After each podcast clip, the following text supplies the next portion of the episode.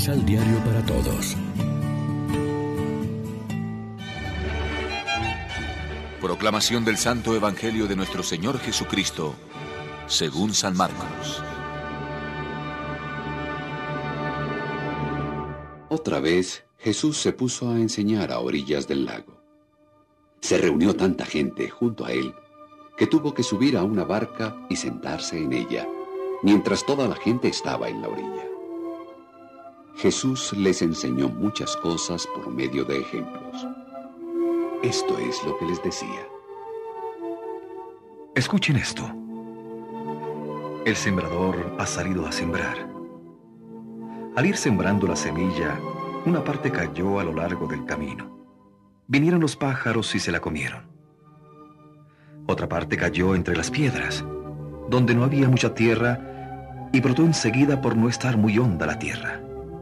Pero cuando salió el sol, la quemó, y como no tenía raíz, se secó. Otra parte cayó entre espinos. Estos al crecer la ahogaron de manera que no diera fruto. El resto cayó en tierra buena. La semilla creció, se desarrolló y dio fruto. Unas produjeron 30 granos por semilla, otras 60, otras 100. Jesús agregó, El que tenga oídos para oír, que oiga. Cuando toda la gente se retiró, los que lo seguían, junto con los doce, le preguntaron lo que significaban estos ejemplos. Él les contestó. Ustedes están en el secreto del reino de Dios, pero a los de afuera todo se les hace parábolas.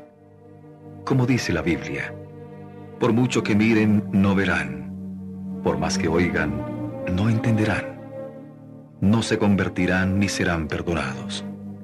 Jesús les dijo, No entienden esta parábola.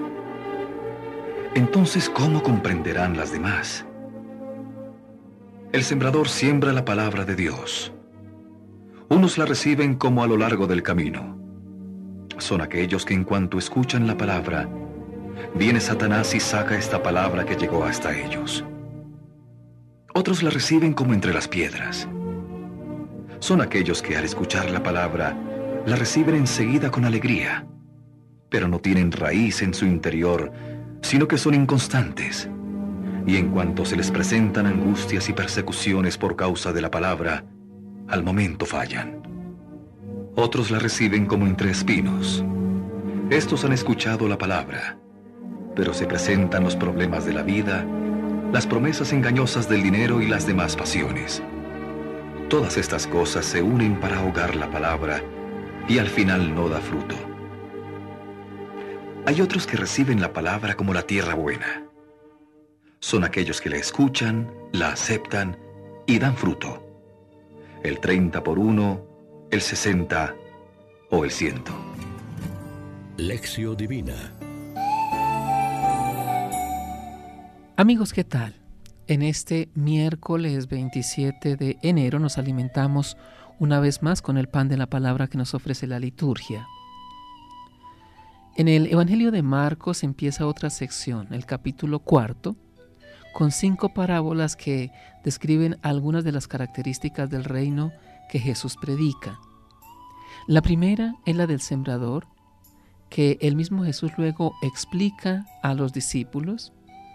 Por tanto, él mismo hace la homilía aplicándola a la situación de sus oyentes. Se podría mirar esta página desde el punto de vista de los que ponen dificultades a la palabra, el pueblo superficial, los adversarios ciegos, los demasiado preocupados de las cosas materiales. Pero también se puede mirar desde el lado positivo. A pesar de todas las dificultades, la palabra de Dios, su reino, logra dar fruto y a veces abundante al final de los tiempos y también ahora en nuestra historia. Podemos aplicarnos la parábola en ambos sentidos. Ante todo, preguntándonos qué tanto por ciento de fruto produce en nosotros la gracia que Dios nos comunica, la semilla de su reino, sus sacramentos y en concreto la palabra que escuchamos en la Eucaristía.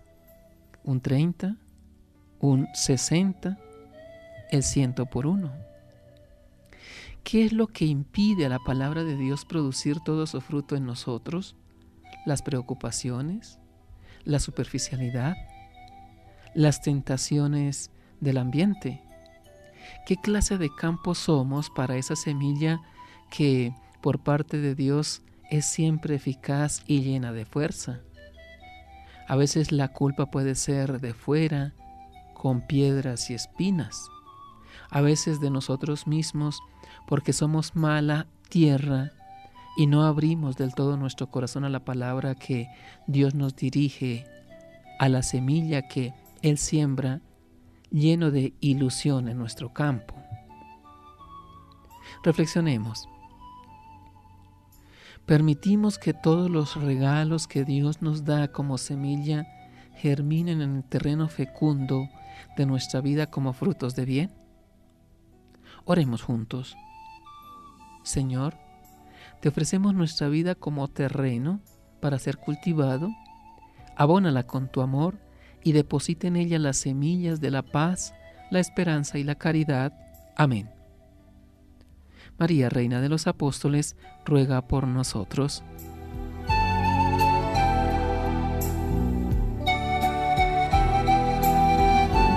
Complementa los ocho pasos de la Alexio Divina adquiriendo el emisal Pan de la Palabra en Librería San Pablo o distribuidores.